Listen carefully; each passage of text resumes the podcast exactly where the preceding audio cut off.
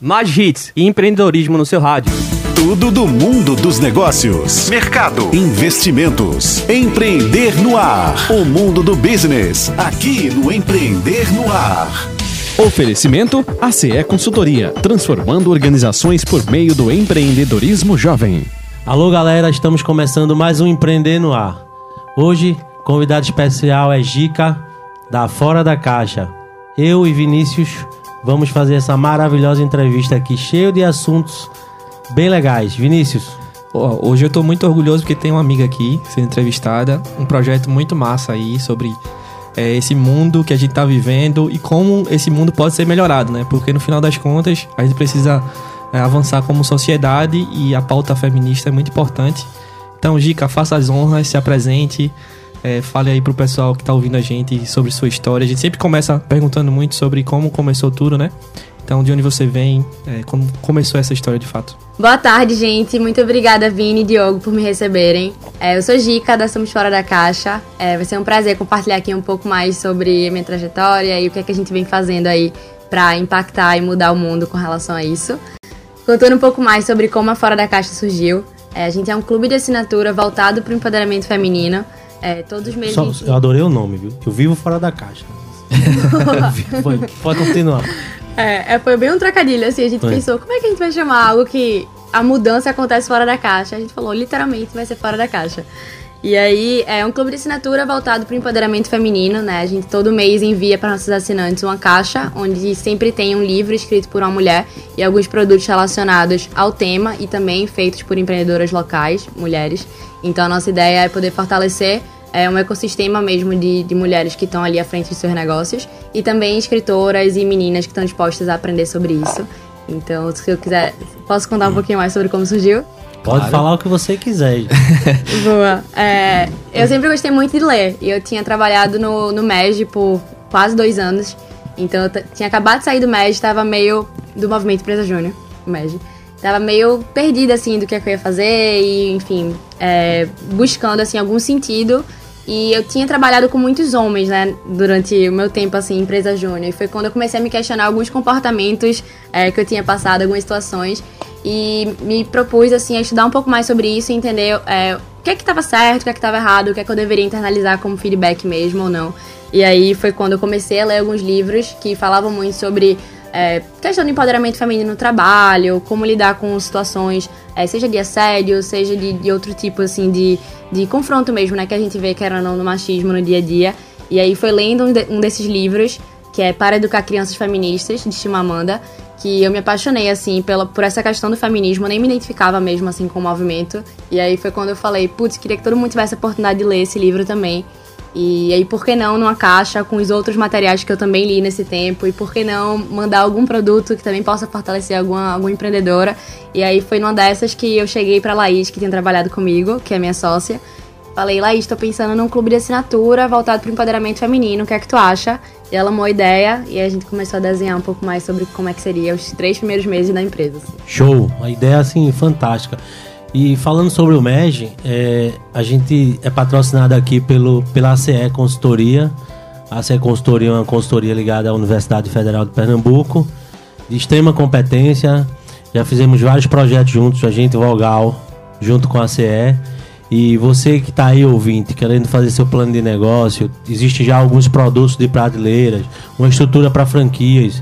Acesse lá www.aceconsultoria.com.br e vamos lá, continuar, porque eu adorei o tema, a ideia de estar tá na caixa, de montar, de trazer livros, como que é essa dinâmica. Daí, daí você falou assim, a gente montou, mas montou como empresa ou montou como ajuda ainda? Ou montou é, para fazer um teste? Como foi esse, esse, esse, primeiro momento? Boa. Na verdade, a Fora da Caixa, ela chegou a ficar na, no papel, assim, por cerca de um ano. A gente tava muito insegura com relação ao modelo, se ia funcionar, se as pessoas iam querer. É, e também, nesse meio tempo, aconteceu que eu me mudei para São Paulo.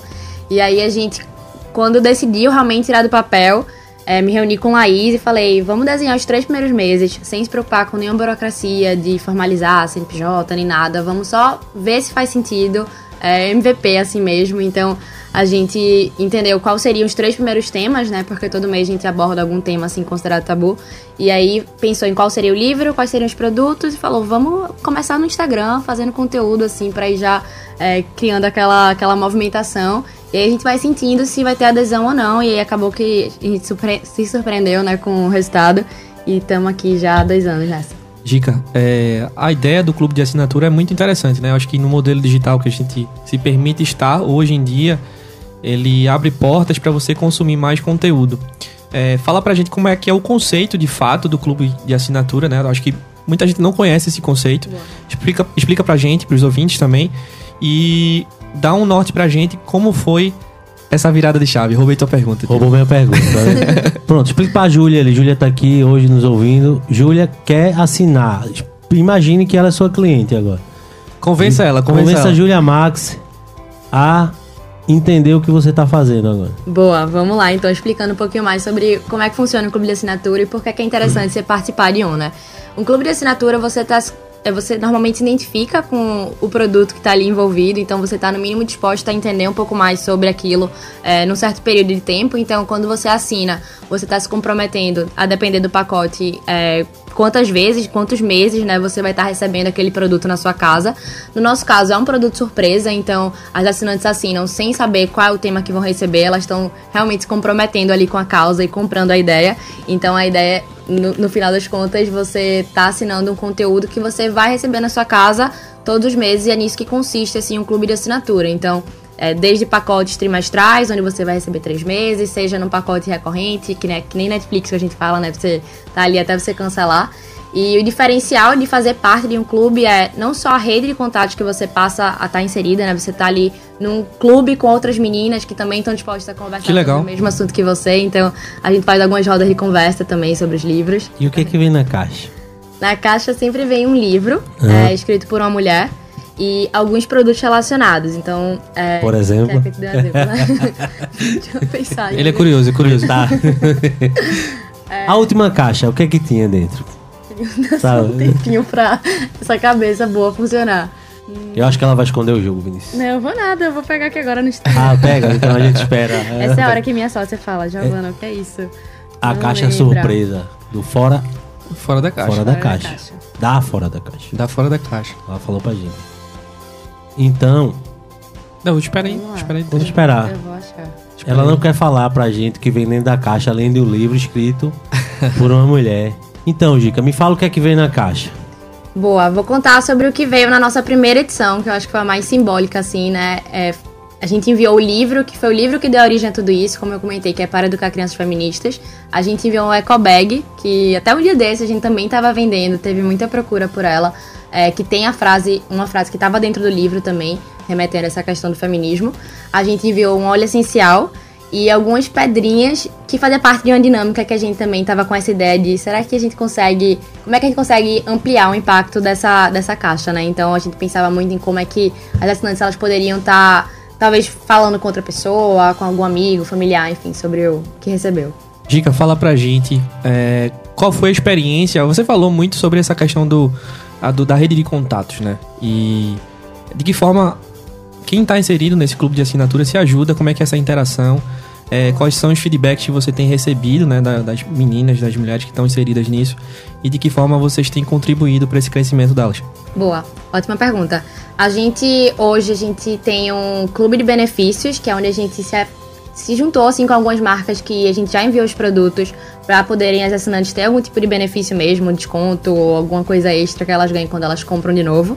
E a gente também tem o nosso clube de leitura, que é o que a gente chama de Senta que lá vem história, onde as assinantes elas se reúnem todo mês pra gente conversar é, sobre o tema do livro, ou, enfim, o tema do mês ali de, maneira geral. E a gente já conseguiu até trazer a própria escritora do livro pra conversar Que também. massa.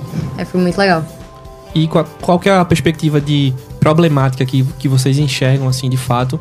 Eu acho que não tem como falar, né, no, no mundo do empresarial, né, no mundo dos negócios como um todo, é, que tipo de queixas vocês veem, é, que tipo de problemática vocês discutem, né? A gente vive hoje no mundo corporativo que é essencialmente muito liderado por homens, né? De, de um histórico, né? Patriarcal e, e, machista que a gente tem na sociedade. E como vocês debatem isso, como é que vocês propõem mudanças, é, ideias que surgem desse, desses debates, né? Fala pra gente. Acho que pode ajudar bastante gente que tá ouvindo aqui. Boa. É, a gente tem públicos muito diferentes, né, dentro da Fora da Caixa, assim. Desde meninas que só se interessaram por algum produto que a gente enviou e aí querem fazer parte, outras que têm interesse em entender um pouco mais e aí se colocam à disposição de ouvir, nem sempre gostam do que estão ouvindo ali. É, e pessoas que são extremamente interessadas e que faz todo sentido assinar e estão ali já porque já compraram a causa. É, então a gente tem sempre que lidar com pessoas e expectativas muito diferentes, assim. Então, é, às vezes o às vezes não, o diálogo costuma ser difícil, porque a gente está tratando sobre temas difíceis, e a gente sempre se pergunta em como é que a gente pode se colocar no lugar delas, porque eu e a gente não é também nenhuma grande especialista no movimento feminista, a gente está aprendendo junto, então a gente se coloca muito num, num papel mesmo de pé no chão, assim, de a gente tá trocando de igual para igual, porque a gente também não é dona da verdade, sempre vai ter uma, perspectiva um pouco diferente, um background diferente também. Então isso está sempre somando, assim, dentro, dentro no, da nossa rede, né? Tem pessoas de realidades muito diferentes, é, que desde faculdade, estilo de vida, enfim, questão social mesmo. Então a gente tá tratando com públicos diferentes sobre questões muito problemáticas e que são difíceis de conversar, né? Então eu acho que o primeiro passo, assim, com relação a isso é respeito e vontade de ouvir mesmo para a gente poder propor qualquer, qualquer que seja a mudança. Então, a gente já a gente trouxe um mês uma vez sobre política, e aí o que aconteceu depois foi que alguns dos nossos assinantes acabaram se associando a algumas campanhas de mulheres também. E a gente falou, putz, dá para sentir o impacto então, porque a gente plantou uma sementinha ali para quem nem se interessava por política, porque é muito distante, né? Porque a gente não tem essa representatividade lá dentro, e falou, tem como mudar isso, né? Vamos apoiar candidaturas de mulheres. Então, é, foi algo muito legal assim de se ver. Porque empreender já é difícil, precisa de coragem. Empreender é, sendo mulher é mais difícil ainda, não por falta de capacidade, porque mulher tem que estar onde ela quer estar. Né? Pelo contrário, é, é, é, e entrar num tema como esse e trabalhar isso, assim, é de fato muito, muito importante isso. É uma contribuição muito grande para a sociedade para a nova geração, para as mulheres em si. Mas qual a maior dificuldade hoje do seu negócio? Boa. É, acho que a maior dificuldade, mesmo assim, pensando a nível de, de operação, é ganhar escala. É, porque isso envolve questão de logísticas do Brasil, que é um caos. É, a gente tem muita dor de cabeça com isso. A gente tá só em duas, né? Então só sou eu e minha sócia. E antes da pandemia, pelo menos, eu tava morando em São Paulo, então tem toda essa questão também de, de operar à distância. Hoje em dia a gente tá relativamente perto, mas entendendo como é que a gente pode multiplicar os nossos esforços, né? Assim, é, eu tenho um tempo limitado para me dedicar a isso, Laís também, né? A gente não é full time na Fora da Caixa. É, também tenho faculdade, estágio, quer dizer, hoje em dia eu trabalho. É, e, e aí eu acho que isso também faz com que a gente tenha um tempo, é, um esforço muito direcionado para aquilo, sabe? Então, empreender na faculdade é um desafio enorme. E como é que é essa relação de dividir teu tempo do trabalho com, com um projeto paralelo? Eu acho que na sociedade que a gente vive hoje, muita gente não está se permitindo apenas ter uma, uma profissão, uma dedicação apenas, né? Até porque, Diogo... Se eu soubesse, eu tinha comprado uma caixinha ainda. também, por que não, né? Os homens também podem aprender, né? Sobre o tema, né? Mas é, dentro dessa perspectiva de que a gente vive hoje, né? Os homens muito... mais precisam aprender sobre o tema. Eu concordo, eu concordo. Atrapalhei de novo. Né? Atrapalhou de novo. Mas nessa, nessa onda de multitalentos, né? De que forma você se relaciona com essa divisão do tempo? É, como é que tu enxerga isso no, no teu futuro? É, fala pra gente mais, assim, como, como é a tua perspectiva, de fato, de, de colocar isso em prática. Boa, ótima pergunta, Vini, assim, porque eu acho que a gente vê muito na internet aquela romantização, né? ah, faça empreender, faça seu próprio horário, você, vai ter que abdicar, fique no final de semana trabalhando e à noite você arranja um tempo, faça no intervalo, enfim. Todo um, um, você entra num universo assim que essa loucura é muito estimulada e se você cai nessa romantização, é muito provável que você tenha é, algum, algum problema mesmo, assim, né? De achar que você tá se esforçando um pouco, ou que se você se esforçasse mais, você ter, ia ter maiores resultados. E, enfim, não necessariamente, mas Talvez sim. É, mas eu e Laís, a gente é muito pé no chão com relação a isso, de não romantizar. É, ter um espaço bem definido, assim, de, de, descanso mesmo, de falar, olha, não consigo, esse é o nosso limite. A gente poderia estar tá, é, sei lá, fazendo ativação da Fora da Caixa em várias faculdades e ganhando essa galera jovem, porque a gente sabe qual é o nosso público, mas a gente não tem braço para isso, a gente não vai enlouquecer atrás disso. Então a gente vai colocando limites, assim, né? Hoje eu tô no final da faculdade, lá se formou no final do semestre passado. Então, agora a gente entende que talvez tenha tem, a gente tenha mais algum tempo, mas também não. Então a gente vai se respeitando muito, assim. Acho que é por isso que a Fora da Caixa chegou até aqui, porque a gente não tá querendo pular etapas também, sabe? A gente Sim. não tá querendo ver um resultado é, gigantesco agora. Então a gente vai é, respeitando muito o nosso limite também. Eu acho que isso é fundamental, assim. Diogo, antes da gente faturar, é, você tem mais alguma pergunta? Na volta. Então vamos pro intervalo. Hits Empreender no Ar. Mais hits e empreendedorismo no seu rádio. Hits, hits Empreender no Ar. Voltando com Empreender no Ar, hoje com dica da Fora da Caixa, um projeto muito massa sobre empoderamento feminino, né? Sobre esse mundo que a gente precisa aprender bastante. E antes de voltar com as perguntas, Diogo, vamos chamar o pessoal da CE Consultoria? Vamos sim. Vamos ouvir um minuto universitário. Minuto Universitário dos estudos para o mercado de trabalho. Olá, Diogo. Olá, Vinícius. Olá, o pessoal que está aí de casa, escutando e atentos ao programa do Empreender no Ar, da Rádio Hits FM. Eu me chamo Diogo da Fonte, sou atual presidente da ACE Consultoria, empresa júnior vinculada à Universidade Federal de Pernambuco e com foco de atuação na área da gestão empresarial. E como em toda semana, eu venho aqui mais uma vez apresentar o quadro do Minuto Universitário para trazer para vocês algumas dicas acerca do que nós jovens estamos entendendo do mercado e o que é que você, que é um microempreendedor ou que tem uma empresa de pequeno e médio porte, pode adotar nas suas práticas para impulsionar os resultados da sua organização.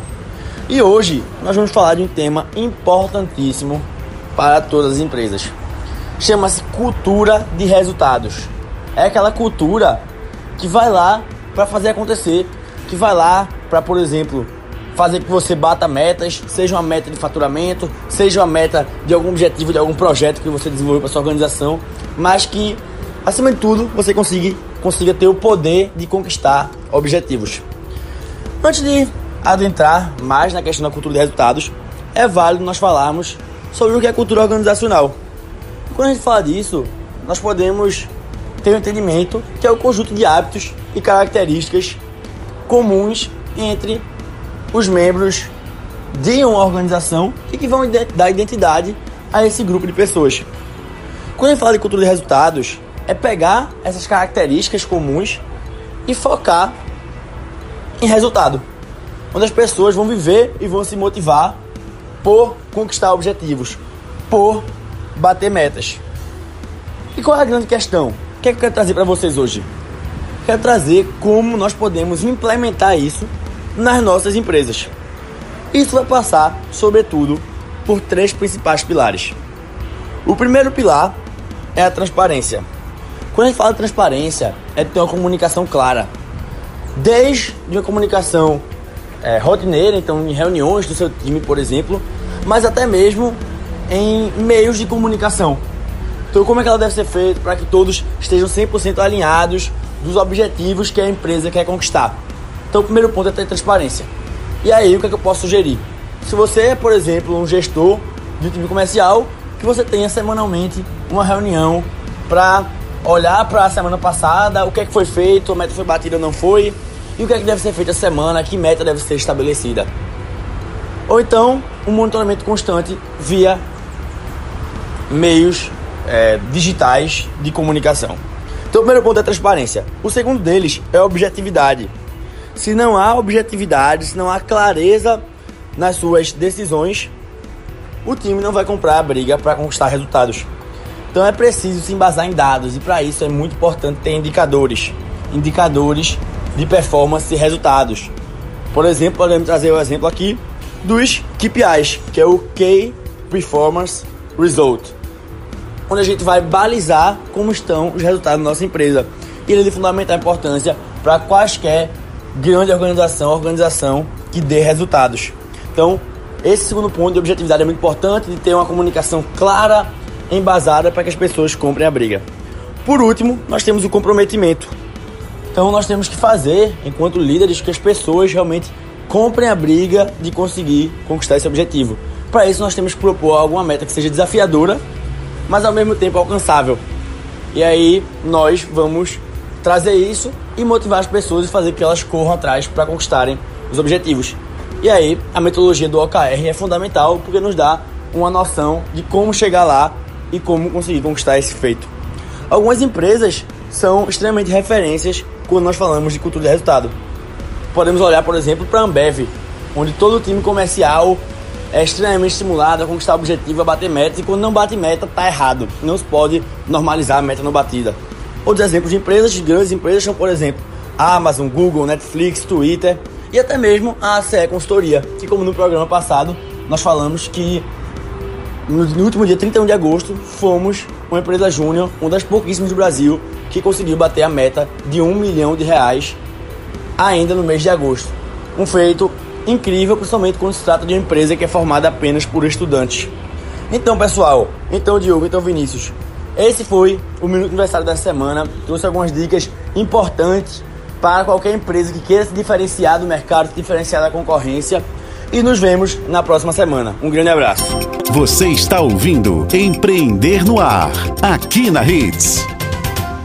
Voltando, Vinícius, que caixa legal. tava olhando aqui no Instagram. Eu quero uma dessa. Vê um cacto, um copo com o nome Oxi e o livro de Maria Bonita. Não é isso? É isso. Lindo demais, bem acessível. A gente tava conversando aqui nos bastidores do intervalo. E, Gica, qual é o planejamento que vocês têm aí pro próximo ano? O que é que vocês, qual a expectativa? O que é que vocês estão esperando? Ótima pergunta. A gente pensa muito em fazer pacote para as empresas a gente recebeu algumas solicitações, assim, acho que seria bem legal para a estratégia da empresa a gente aumentar, né, nosso, nosso impacto com relação a isso. E tem muita empresa, é, é, surpreendentemente, não só no Dia da Mulher, mas que quer fazer algum tipo de dinâmica com, com todos das, da empresa, né, então mulheres e homens. É até um, um grande questionamento, assim, muitos homens chegam pra gente para perguntar se é uma caixa que é só pra mulher e de fato não é, né? É um tema que todo mundo precisa aprender, então... Sim, eu quero a caixa, então já decidi, eu vou ser assinante. você vai ver lá, eu vou ser assinante. Boa. É isso, então assim, a gente... É, é uma caixa realmente que tá ali pra qualquer pessoa, a gente se preocupa em entender o que é que as mulheres precisam receber, claro, porque a nossa conversa ali diretamente é com elas, mas é, é uma conversa que todo mundo precisa escutar, né, e fazer parte, então... É, a gente tem o planejamento aí no próximo ano de, quem sabe, é, começar também a fazer pacote para as empresas. Muito massa. E Gica, a gente também estava conversando aqui no Bastidores sobre essa relação das redes sociais, né? É, e da maneira que vocês se engajam com o tema. Fala pra gente é, desse, dessa perspectiva que vocês têm né, com as redes sociais e de que forma vocês procuram se posicionar. É, a gente tenta sempre estar tá muito atenta assim, ao que está acontecendo, né? Os temas que precisam ser conversados e nem sempre são os mais fáceis, então é sempre aquele risco, fica eu e Laís brincando. A qualquer momento a gente vai ser cancelada é, porque são temas complicados, né? Que tem. A gente já teve vários haters, o que é super engraçado. Mas a gente, vez ou outra, recebe uma mensagem assim, é, um pouco mais agressiva. Faz parte do negócio. Como é que vocês lidam com isso? Vocês ficam com medo, alguma coisa assim? A gente acha que a fama chegou, né? Porque quando a gente teve o nosso primeiro hater, eu falei, Laís, ele falou tal e tal coisa. Ela falou. Gica, é isso, a fama chegou. A gente só incomoda porque tá chegando em mais pessoas, tá ótimo. É, então a gente, brincadeiras à parte, assim, a gente não se incomoda, não. É, de verdade, assim, isso não, não me tira de sério. É, acho que a gente tá trazendo e impactando positivamente muito mais pessoas, então isso pra mim não, na balança assim não pesa. É, e a gente sempre se preocupa muito em trazer conteúdos de, em formatos diferentes, né? né? Então a gente tá sempre variando aí, não só a nível de engajamento mesmo, mas em como é que a gente pode passar uma mensagem legal, é até para trazer essa questão da acessibilidade mesmo pra, pra fora da caixa, né? Porque a gente já recebeu algumas mensagens assim do é, poxa, esse mês eu não consigo assinar, é um tema super legal, mas não, não cabe no meu orçamento. E a gente não quer deixar as pessoas de fora, né? Então a gente tá sempre se perguntando também como é que a gente pode trazer o tema do mês é, em vários conteúdos aí ao longo dos dias. E como é que vocês constroem esse processo, né? Como é que é o processo criativo de fato, né? É, você falou que tem uma sócia, a Laís. Isso. Como é que vocês se dividem? É, uma é mais chegada para uma parte, a outra investiga mais outra parte. Isso, é, é mais ou menos assim, né? No final de contas, o empreendedor faz de tudo, quer tá quebrando cabeça com tudo. Mas Laís, ela fica mais com a parte da operação. Então, desde montagem, a logística, é, relacionamento com as fornecedoras, com as assinantes, ela fica mais com essa parte. E eu fico mais com a produção de conteúdo, estratégias digitais, e aí toda a parte de curadoria mesmo a gente faz juntas. Então, eu lembro quando a gente tava começando, assim, alguém falou: Ah, mas vocês vão ter tema para falar tantos meses, assim, vocês têm vocês acham mesmo que vai ter, sei lá, mais do que 12 temas sobre feminismo para falar? Falou, segura então, porque tu vai ver. Tem muita coisa para falar. Então a gente tem um planejamento assim que acho que dá para uns 4 anos. E tu tá se formando em quê? Tu falou já duas vezes que tava se formando, né? Fiquei curioso. Administração de empresas. Ah, legal. É, normalmente a faculdade aqui é um negócio, né, Diogo? É, os caras tá 10 anos lá não, né? Porque Jean Sintra passou 10, viu alguns entrevistados nossos aqui ficam passando 10 anos e ele vendendo lá, fazendo negócio dentro da faculdade. Tinha gente Tá que vendia ingresso. Então, tá. Quase jubilada. Não, não, veja, é porque a minha história é um pouquinho diferente. Conte-nos. Eu comecei administração aqui em Recife, na UPE. é, passei dois Vendeu, anos e meio. vendeu a, a caixa pra todo mundo, aí decidi ir pra São Paulo vender. Vou vender lá Eu também. Pior que a gente teve a ideia quando eu tava morando aqui ainda, tava na UPE, e aí a gente só tirou do papel quando eu tava em São Paulo. E aí eu decidi. Eu fiz administração aqui na UPE, mas aí foi só dois anos e meio. Fui pra São Paulo e comecei de zero a administração de novo. Então, eu vi tu falando de temas. E dentre desses temas, é, qual que foi o mais minucioso de trabalhar? Qual que foi o, o, o mais difícil, eu diria? Mas também com nível de importância para seu público. É, eu arrisco dizer que foi sexualidade. Porque acho que dentre todos os tabus aí que existe é, com relação ao, ao universo feminino, assim, é, o fator da gente ter um tabu com o nosso próprio corpo, com a nossa própria sexualidade, é, é a nossa mora- moradia, né, assim, interna. Então acho que isso pode desregular tudo, todo o resto. Então, se a gente não estiver bem com a gente, nada mais funciona, né? Então, trazer esse tema e, e aprofundar nisso, pensando que também tem. Eu Laís, a gente tá sempre aprendendo, né? Foi, foi bem desafiador, assim, até pra comunicar sobre isso nas redes sociais, é, nossa roda de amigos, enfim, tem, é, é um tabu muito grande, então as pessoas têm, têm muita vergonha de falar sobre isso e a gente vai é, passando por isso também, sabe? Assim, de ter vergonha, mas vai falando. Você que já é uma pessoa muito experiente, eu diria até no, no tema, né? Até porque você tá ali estudando o tempo todo. É uma pergunta mais técnica, talvez. É, qual é o seu ponto de vista do ponto da educação brasileira, né? Como da formação, desde os princípios. Como é que a gente poderia nos tornar, né? Como é que a gente se pode, poderia se tornar pessoas melhores no tema, né? Desde a, a educação básica até, de fato, a, a pessoa se tornar um adulto, de fato. Isso não é questão do, do feminismo. É, no, do- dos temas que vocês tratam, assim, na sua visão. Perfeito. Eu acho que deveria ser, deveriam ser temas tratados desde o colégio, assim. Eu, claro que tem uns que faz mais sentido você conversar mais velho, outros mais novo, enfim. Mas acho que toda a nossa educação mesmo é muito pautada em, em pilares, assim, muito enraizados na sociedade, que, como você comentou, machistas, misóginos, é, patriarcal. Então, é, a gente tem uma estrutura mesmo onde as mulheres não são estimuladas a, sei lá, por exemplo, em estudar exatas, né? E aí sempre vai aparecer alguém me falando, aí provavelmente alguém tá escutando agora falando, ah, não, eu fui sim estimulada. É, tem situações que sim, mas a gente sabe que na grande maioria aí basta pegar um recorte da, da- das universidades mesmo, com quantas mulheres tem. É, não é por acaso é, que tem essa diferença tão grande, assim. Então eu acho que o machismo ele afeta não só as mulheres, afeta os homens também. Em várias questões de vocês crescerem achando que, é, que não podem ser sensíveis, que vocês não podem ter sentimento, que vocês não podem chorar, é, que vocês têm que ser sempre estar ali forte, que vocês têm que sustentar uma casa e que vocês têm que fazer N coisas que a sociedade também impõe que as mulheres também façam as outras, né? Então, acho que são padrões que são colocados de uma maneira muito é, doentia mesmo. E a gente cresce com bloqueios que a gente tem que passar por algum processo. E pra passar por esse processo tem que querer, né? Assim, eu sempre falo. É, quando alguém vem e fala assim, assim, ai, desculpa, queria te perguntar tal coisa por causa do machismo, se colocando muito no papel de não entendo. Eu falo, tudo bem não entender, porque a gente não foi ensinado sobre isso em nenhum momento. Pelo contrário, a gente cresceu numa sociedade que é, tava ali enfim, apontando diversos tipos de preconceitos com todo tipo de pessoa. Então a gente foi educado, o que é bizarro, pra reproduzir aquilo. E pra gente parar de reproduzir, a gente precisa primeiro reconhecer que aquilo existe e segundo querer mudar. Então, depois disso, o que não falta é conteúdo, seja na internet, seja fora da internet, pra gente poder virar chave. Ô, Gica, e vocês já receberam alguma denúncia conversando? E, alguma denúncia de, de algum cliente de vocês, de alguma amiga de vocês ali no Fora da Caixa? É denúncia no sentido turístico. É, é Depoimento, né? Depoimento. Que, que, e, e aí? Qual que. Foi, foi muita loucura pra gente. Foi no primeiro mês, assim, já. A gente abriu uma caixinha de perguntas, perguntando, é, enfim, sobre situações machistas que passaram em relacionamento. E aí começou muita menina a mandar textão, áudio, várias situações, assim, no, no privado mesmo. E eu e o Laís, a gente começou a olhar e falar, caramba, a gente, pô, a gente não é psicóloga, a gente não tá preparada pra responder aquilo. Até a gente começou a se associar com alguns profissionais complementares. A gente tem hoje, assim, na nossa rede, é, pelo menos uma advogada, uma psicóloga, é, uma, enfim, vão, a gente vai misturando aí as áreas pra poder ajudar a gente nisso, né? Porque, como eu falei, a gente também tá em processo de aprendizado. Então, quando a gente lê essas coisas, a gente sabe muito bem pra onde direcionar, caso seja algum caso grave, é, o que fazer, pra onde ligar, enfim. Então, falar para nosso ouvinte que, que tá passando por uma problemática como essa, o que, que ela deve fazer? Ela tá sofrendo um abuso? Ela, é, é, qual é o caminho? Vamos aproveitar esse momento, né, Vinícius, para passar essa informação que é muito relevante e muito importante para a sociedade, para a nossa comunidade como um todo. Perfeito. Eu acho que, assim, primeiro, em primeiro lugar, quando a gente tá falando sobre uma mulher em situação de violência, é, o meu papel aqui, né, por nunca ter passado por isso, é muito difícil de poder opinar com todas as letras, assim, o que fazer, porque é muito fácil dar um passo a passo, mas imagino que deva ser extremamente difícil estar passando por isso na pele. É, o primeiro passo é buscar ajuda emocional.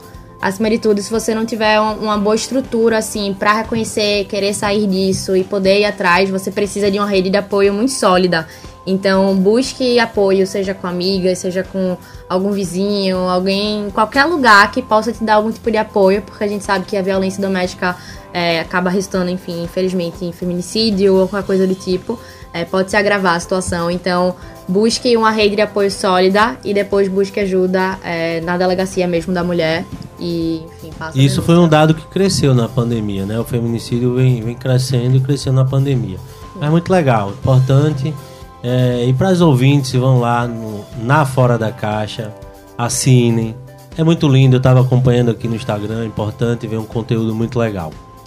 Isso mesmo, Diogo. E antes de seguir aqui com o programa, a gente tem mais um quadro que é muito interessante, que é o Vogal Social. É um espaço que a gente abre para as pessoas que estão começando com um projeto, não necessariamente um projeto social, pode ser um microempreendedor, um artesão, um músico, qualquer pessoa que está iniciando um projeto de fato. E esse é o espaço para o Vogal Social, então vamos ouvir. Vogal Social. Atividades econômicas que mudam vidas. E aí, galera da Hits, aqui quem tá falando é Duda Menezes e junto com Renata Coceiro nós somos as mentes e as mãos por trás do Balcão Petiscaria. O Balcão é um empreendimento gastronômico de delivery, por enquanto, focado em petiscos de frutos do mar. A ideia veio do combo vontade de empreender, amor por barzinhos e pandemia. E com o isolamento social e fechamento dos bares, a gente sentiu, e a gente sabia que nós não éramos as únicas, mas sentimos a maior saudade de uma mesa de bar com um petisquinho e uma cervejinha gelada, né?